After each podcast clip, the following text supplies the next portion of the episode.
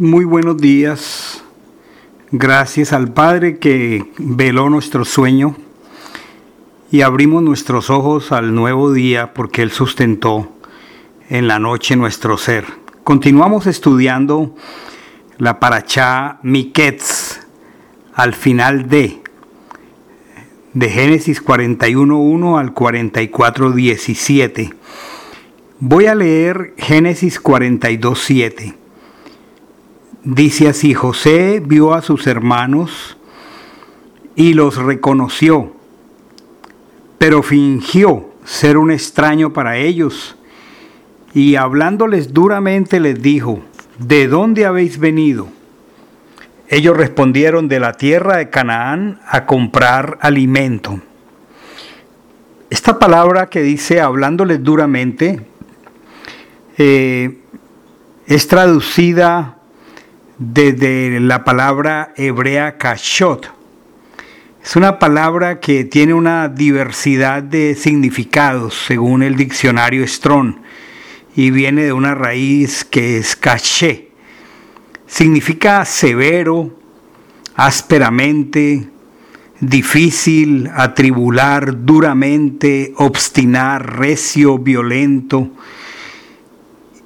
y también agravar, cosa difícil, eh, endurecer, de parto, pesado. Entonces les habló de manera difícil. Es la misma palabra que se utiliza cuando Yehoshua le dijo a los fariseos, el que no come mi carne y bebe mi sangre no va a entrar al reino de los cielos. ¿Qué respondieron ellos al oír esta palabra? Dice, al oírla muchos de sus discípulos dijeron, dura es esta palabra. ¿Quién la puede oír? Como cuando en, un, en una expresión coloquial decimos que alguien no la puso difícil, no la puso dura. ¿Por qué José se acababa de reconocer a sus hermanos? ¿Por qué lo hizo de esta manera? Porque había un propósito de parte de Dios, remover los pecados que sus hermanos traían acumulados, resentimiento, traición, intento de homicidio. Así que cuando Joseph los ve, les habla cachot, les habla cosas difíciles no les habló ásperamente, no les habló con grosería, ni con mal tono, ni les faltó al respeto. Les habló palabras difíciles, rígidas. La escritura habla de la palabra del Señor y la compara eh, diciendo en Jeremías 23:9, no es mi palabra como fuego, dice el Señor, y como martillo que quebranta la piedra. La palabra de Dios va a ser dura cuando tenga que ser dura. Porque la palabra del Señor es multiforme. Si mi corazón es de piedra, la palabra de Dios va a ser acero, algo así. Es como el hacha que va a cortar un árbol, debe ser rígida. O como el martillo que va a quebrar una piedra. La pregunta que nos haríamos al leer completamente la historia es ¿por qué tanta vuelta en todo este proceso de darse a conocer a sus hermanos? Y la respuesta es porque era la manera necesaria para que ellos se vieran confrontados con sus propias acciones. Era una manera para guiarles a la oportunidad del arrepentimiento. Vamos a pensarlo de la siguiente manera. Si Joseph se da a conocer al primer instante de su encuentro con ellos, si ellos no hubieran tenido la oportunidad de experimentar en su propia carne los sufrimientos que le causaron a Joseph y a Jacob su padre, entonces no hubiera existido la oportunidad para un arrepentimiento genuino. Vamos a ponerlo de la siguiente manera. Podemos aprender de algo de, de dos formas en este caso. Una cosa es que me muestren una fotografía de un lugar y la otra es que yo vaya al lugar.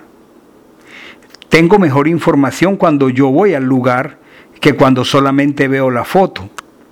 Entonces para ellos era muy importante vivir de primera mano las consecuencias del pecado para que pudieran darle valor al regalo del arrepentimiento que el Padre iba a derramar sobre sus corazones, para que entonces el Padre a través de Joseph pudiera derramar toda su misericordia.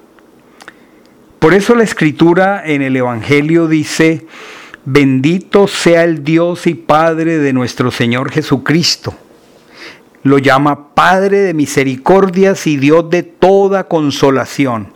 Dice que Él nos consuela en todas nuestras tribulaciones para que también nosotros podamos consolar a los que están en cualquier tribulación por medio de la consolación con la que nosotros somos consolados por Dios. Entonces dice, si somos atribulados, es para vuestra consolación. Y si somos consolados, es para vuestra consolación. Esto obedece a un principio muy importante, el principio de la regeneración, el principio de la restauración. Es así en nuestro cuerpo. Eh, ¿Qué le ocurre a nuestro cuerpo cuando se ve confrontado por la infección? Bueno, el cuerpo reacciona. El sistema inmunológico se fortalece porque ahora está enfrentando una infección, porque está enfrentando la enfermedad. Pero si nos protegemos tanto de las bacterias y de los virus, entonces nuestro sistema inmunológico no estará preparado para enfrentar la enfermedad cuando llegue el momento. Entonces, el proceso de Joseph con sus hermanos es un proceso como el mismo proceso del Señor, del Mashiach con nosotros, es igual. ¿Por qué? Porque muchas veces las personas creen que eh, si salen del entorno donde vivimos como creyentes, si salimos hacia el mundo y, nos enfrentamos al mundo, eh, seríamos vulnerables y no sabríamos qué hacer. Nos quedaríamos presos porque no conocemos ni hemos interactuado, porque no hemos activado el discernimiento entonces nos podría pasar cualquiera de estas dos posibilidades catastróficas.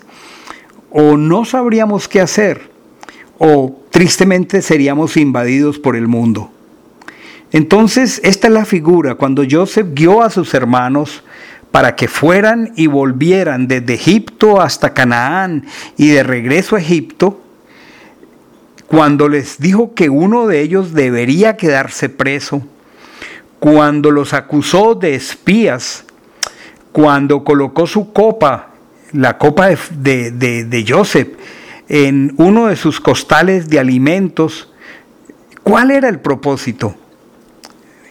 Y vemos que el versículo 21 del capítulo 42 lo refiere. El propósito era llevarlos a reconocer, esto nos está sucediendo por lo que le hicimos a nuestro hermano. Miremos lo que dice el versículo 21 del capítulo 42. Y dijeron el uno al otro, verdaderamente somos merecedores del castigo en cuanto a nuestro hermano, porque vimos la angustia en su alma cuando él nos rogaba que tuviésemos piedad de él y no le escuchamos. Por tanto, a nosotros nos ha sobrevenido esta angustia. Ellos no lo asociaron a otra cosa, que les estaba ocurriendo a ellos lo mismo que le ocurrió a Joseph años atrás cuando ellos lo vendieron. Pasaron 12 años y el versículo 22 dice, le respondió Rubén diciendo, ciertamente yo os hablé diciendo, no pequéis contra el niño, pero no me escuchasteis. He aquí que también su sangre es demandada. Esto es muy interesante, porque han pasado 12 años desde que ellos vendieron a Joseph. Y Joseph salió de la casa paterna aproximadamente a la edad de 18 años para venir a Egipto. Ahora, era conocido que la esclavitud egipcia era muy dura y que era agobiante hasta la muerte el trato que le daban a un esclavo.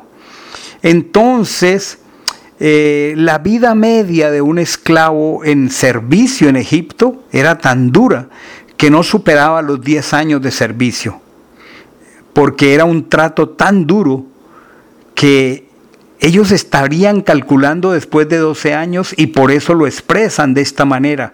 He aquí también su sangre es demandada, porque después de 10 o 12 años, ellos estarían pensando, si no lo mataron en Canaán, a esta altura ya debe estar muerto. Ellos se imaginaron lo peor pero ellos no podían saber lo que Dios estaba haciendo. Entonces, ellos están viviendo esta experiencia porque han jurado a Joseph que van a regresar a Benjamín, lo van a traer de Canaán. Y han comprometido con Jacob la vida de sus propios hijos. Rubén le dice en Génesis 42, 37 a Jacob, haz que mueran mis dos hijos si no te lo traigo, se refiere a Benjamín. Entrégalo en mi mano que yo te lo devolveré. Y ahora ellos están ante una incapacidad de devolverlo porque Joseph los está dejando eh, prisioneros. Han comprometido la vida de sus propios hijos como garantía para que Jacob les permita llevar a Benjamín a Egipto. Y esto tuvo que ser un voto muy terrible para Rubén. Entonces, cuando con todo este trato duro, Joseph lo lleva a experimentar y, lo hace manteniéndose firme y se hace difícil, no es porque a él le diera la gana, sino porque era necesario derribar la dureza del corazón de ellos. Y es como si dijera desde lo más íntimo de su corazón, lo siento hermanos, pero me tengo que poner así con ustedes. El problema no son ustedes, el problema es el pecado que está grabado en el corazón de ustedes. No es que yo los odie, no es que yo tenga rencor con ustedes, no es que yo me esté vengando, que es lo que cualquiera pensaría, que él se estaba aprovechando y que se estaba desquitando de todo lo que le hicieron. No necesariamente. El objetivo primordial de Dios a través de Joseph era llevar a sus hermanos al arrepentimiento. Era quitar el corazón de piedra para que pudiera Dios darles un corazón de carne, tal como está la promesa del nuevo pacto en Ezequiel 36, 26. Os daré un corazón nuevo Pondré un espíritu nuevo dentro de vosotros. Quitaré de vuestra carne el corazón de piedra y os daré un corazón de carne. Pero ¿cómo podría ocurrir eso si Joseph les hace las cosas fáciles dándose a conocer al primer encuentro? Bendito sea Dios que sabe cómo tratar nuestros corazones de acuerdo a nuestra real necesidad. Seguiremos estudiando esta preciosa paracha. Que tengan un día bendecido. Hermanos, ay shalom.